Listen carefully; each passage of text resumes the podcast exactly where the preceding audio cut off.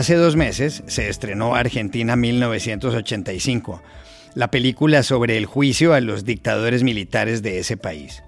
¿Qué tanto se ajusta a la realidad? Hablamos ayer con el especialista en cine Pablo Planowski, que escribe en La Nación de Buenos Aires.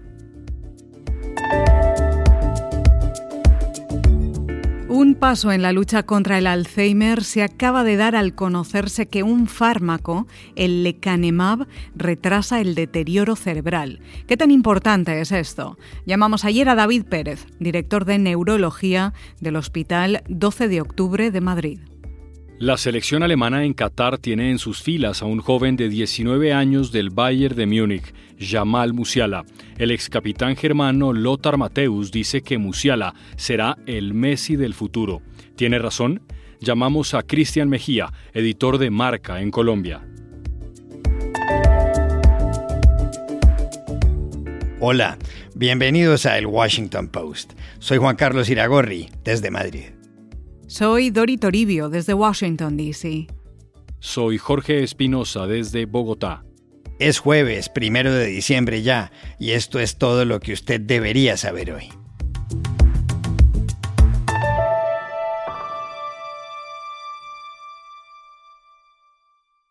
Hace casi tres meses, el 3 de septiembre, se estrenó en el Festival de Cine de Venecia una película argentina que ha dado mucho de qué hablar se titula Argentina 1985 y puede describirse como un drama histórico. Tres semanas después, la película obtuvo el premio del público en el Festival de San Sebastián. El 29 de septiembre se estrenó en su país de origen. Cuatro o cinco días más tarde, más de un millón de argentinos la habían visto. Argentina 1985 ha sido nominada a los premios Oscar en la categoría de Mejor Película Internacional. Mucha gente habla de ella, se pregunta si refleja exactamente lo que pasó. Pero Espinosa, ¿de qué trata Argentina 1985? Iragorri, el 24 de marzo de 1976, una junta militar le dio un golpe de Estado a María Estela Martínez de Perón, más conocida como Isabelita Perón, quien había heredado la presidencia después de la muerte de su esposo, Juan Domingo Perón, el 1 de julio de 1974. Comenzaría entonces uno de los capítulos más eh, brutales de la historia de la Argentina, la de un gobierno militar que torturó, asesinó y desapareció a por lo menos 10.000 personas, y que que duró un poco más de siete años, en total 2.756 días. En ese periodo la Junta tuvo cuatro jefes, Jorge Rafael Videla, de 1976 a 1981, Roberto Eduardo Viola, del 81 al 82, Leopoldo Fortunato Galtieri, también en 1982, y Reinaldo Antonio Benito Bignone, en 1983, Vignone llamó a elecciones y le entregó el poder al vencedor, Raúl Alfonsín, lo que marcó el regreso de la democracia. Dos años después, y por eso el título de la película, Argentina 1985, ese gobierno decidió el juzgamiento ante un tribunal civil de los nueve líderes de las juntas militares. La historia del proceso judicial es lo que cuenta el director de la película, Santiago Mitre. El fiscal encargado del juicio fue Julio César Estracera, interpretado en el filme por el gran actor Ricardo Darín, que así, con estas palabras, explica al tribunal por qué es necesario procesar a los militares golpistas. ¿Se puede considerar acción de guerra el secuestro en horas de la madrugada por bandas anónimas a ciudadanos inermes? ¿Es una acción de guerra torturarlos y matarlos cuando no podían oponer resistencia? Es una acción de guerra ocupar las casas y mantener a los parientes como rehenes. Son objetivos militares. Los niños recién nacidos.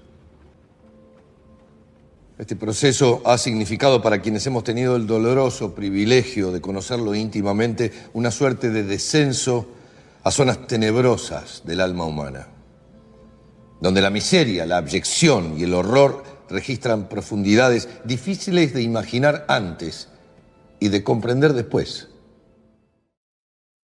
¿Qué tan fiel con respecto a la realidad, a la historia, es la película Argentina 1985? Se lo preguntamos ayer a Pablo Planowski, periodista especializado en cine que escribe en el diario La Nación de Buenos Aires. Bueno, lo más importante a destacar de Argentina 1985 es que es un relato de ficción. Como sucede con todas las películas que trabajan la ficción, eh, para relatar un suceso histórico importante, sea del país que sea, siempre va a generar cierta tensión o cierta controversia cuánto hay ficcionalizado y cuánto hay de lo que corresponde a los sucesos que de verdad pasaron. El caso de Argentina 1985, siendo uno de los eventos más importantes en la historia de nuestra nación argentina, que es el juicio de las juntas militares desde el punto de vista histórico, político, incluso jurídico, porque los crímenes no estaban tipificados en nuestro código penal, tiene muchas aristas por las que tiene mucho peso y es muy importante para todos los que fuimos a verla y somos de Argentina. En mi opinión, la película, si bien se toma ciertas libertades creativas, eh, típicas y comunes de todos los relatos de ficción, para generar suspenso, para generar cierta tensión dramática o incluso para generar cierto alivio cómico. Por ejemplo, eh, la figura de los hijos del fiscal Estracera está trabajado el punto de vista desde la ficción, eh, incluso cierta resolución, sin dar spoilers, que se trabaja con el hijo del fiscal que interpreta Ricardo Darín, eso corresponde al universo de la ficción. Pero los hechos más importantes están representados, si bien, por ejemplo, en Argentina hubo cierto debate y cierta polémica sobre la participación política partidaria del entonces gobierno o la oposición.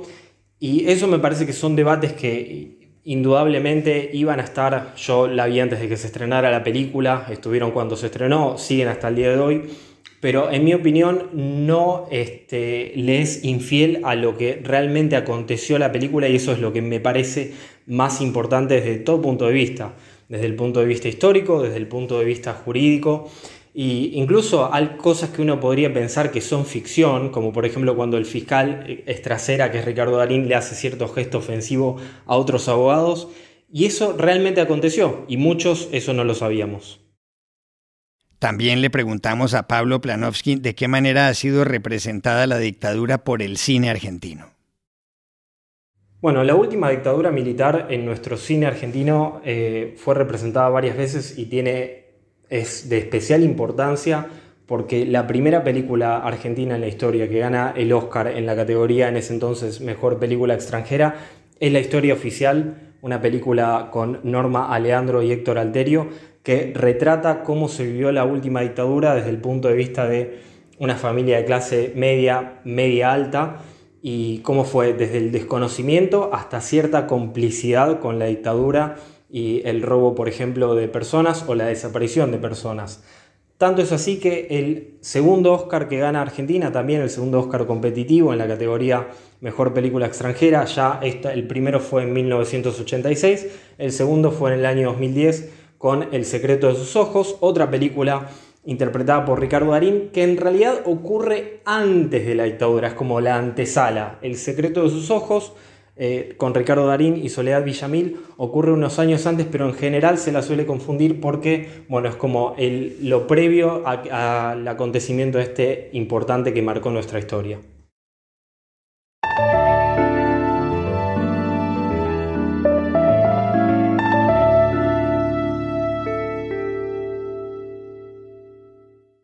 La lucha contra el Alzheimer, una enfermedad neurológica degenerativa que padecen cerca de 55 millones de personas en todo el mundo, acaba de dar un paso más. Ocurrió en un congreso médico de especialistas en San Francisco, en California.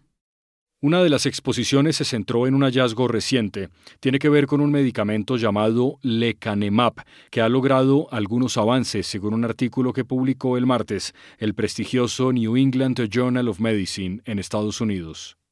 La buena noticia es que el lecanemab consiguió retrasar los destrozos en el cerebro de los pacientes de Alzheimer porque pudo combatir la proteína amiloide que se mete entre las neuronas y agrava la enfermedad. El experimento se llevó a cabo durante 18 meses en 1.795 pacientes voluntarios de entre 50 y 90 años. En varios de ellos, el logro fue demorar un 27% el deterioro cerebral. Unos pocos participantes tuvieron efectos adversos. Para John Hardy, del University College de Londres, las conclusiones del experimento han sido históricas en la batalla contra el mal, cuyas características describió por primera vez en 1906 el neurólogo alemán Alois Alzheimer. ¿Qué significa este paso en la lucha contra el Alzheimer? Para saberlo llamamos ayer aquí en Madrid al doctor David Pérez Martínez, jefe del Servicio de Neurología del Hospital 12 de Octubre. Pues el hallazgo de que el lecanemab es eficaz en la enfermedad de Alzheimer supone un antes y un después en los 20 años de diferentes ensayos clínicos en terapias antiamiloide. El amiloide es el principal indicador en el cerebro de la enfermedad de Alzheimer y su acumulación se supone que está detrás de los fenómenos fisiopatológicos que producen la enfermedad. Es verdad que se han intentado numerosos ensayos y no hemos encontrado beneficio y este es el primero que encuentra beneficio. Y ese es un primer paso hacia la búsqueda de terapias que vayan frente al origen de la enfermedad y también que produzcan una modificación significativa en su evolución de tal manera que los pacientes pueden estar estabilizados o que vayan empeorando lentamente frente al empeoramiento del curso natural de la misma. Esa es la parte positiva. La parte negativa es que el beneficio que se ha obtenido es muy modesto. Realmente en una escala de 18 puntos tan solo hay una diferencia de medio punto, un poquito menos de medio punto en año y medio de evolución. Y los eh, datos que tenemos de otros ensayos nos dicen que hasta que el beneficio no llega a un punto o punto y medio, los pacientes y los eh, cuidadores y el médico no, no aprecian un beneficio eh, significativo en cualquiera de las terapias. Por lo tanto, y resumiendo, es un buen paso, pero todavía nos queda mucho para saber qué es lo que va a pasar con este tipo de terapias. Y también luego está la parte del riesgo. Son eh, terapias que no son inocuas. Eh, pueden tener riesgo de, microsangrados cerebrales, edema y en algunos casos estas lesiones cerebrales pueden producir síntomas e incluso hemorragias de gran tamaño. Por lo tanto, hay que tener en cuenta que son eh, terapias innovadoras que están abriendo un nuevo frente a la enfermedad de Alzheimer, pero hay que andar con cautela y ver qué es lo que va a pasar en los próximos años en el futuro beneficio eh, o perjuicio que puedan producir.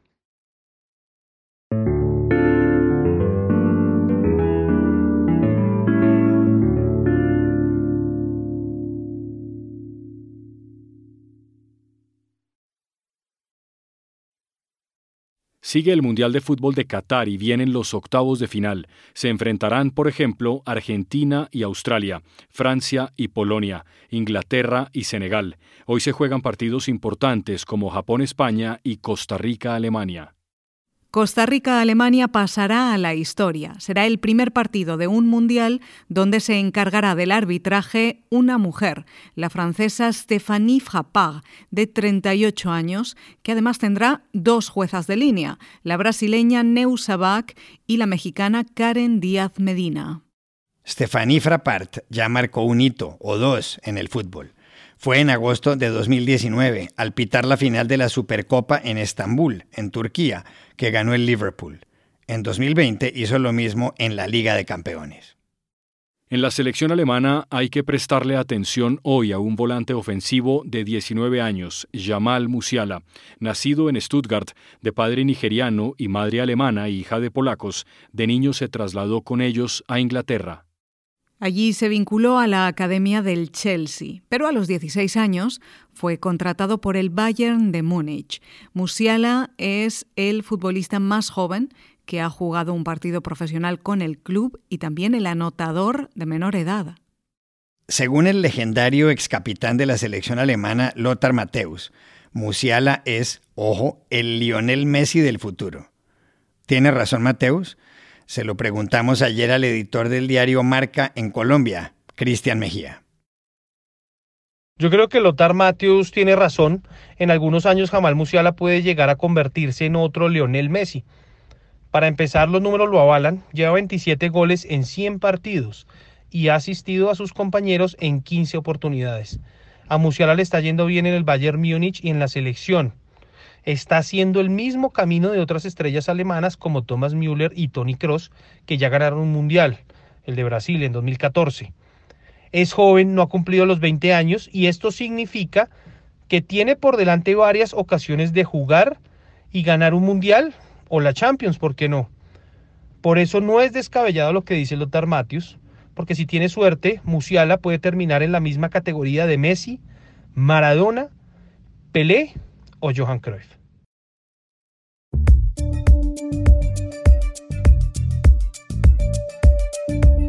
Y estas son otras cosas que usted también debería saber hoy. El presidente de Estados Unidos, Joe Biden, recibirá hoy en la Casa Blanca a su colega francés Emmanuel Macron. Es la primera visita de Estado de un líder extranjero en el gobierno de Biden, pero también es la segunda visita de Estado de Macron a Estados Unidos, pues estuvo en 2017 cuando el anfitrión era Donald Trump. No puede olvidarse que Francia es el aliado internacional más antiguo de Washington. Macron ayer visitó la sede de la NASA junto a la vicepresidenta estadounidense Kamala Harris. El presidente de México, Andrés Manuel López Obrador, dijo ayer que el 14 de diciembre estará en Lima para la cumbre de la Alianza del Pacífico junto al anfitrión, el mandatario peruano Pedro Castillo, y los jefes de Estado de Chile y Colombia, Gabriel Boric y Gustavo Petro. Se prevé asimismo la presencia de Guillermo Lasso, el presidente ecuatoriano. La cumbre debió celebrarse la semana pasada en México, pero el Congreso peruano no autorizó la salida de Castillo. El congresista Hakeem Jeffries, de 52 años, fue elegido ayer líder de los demócratas en la Cámara de Representantes de Estados Unidos.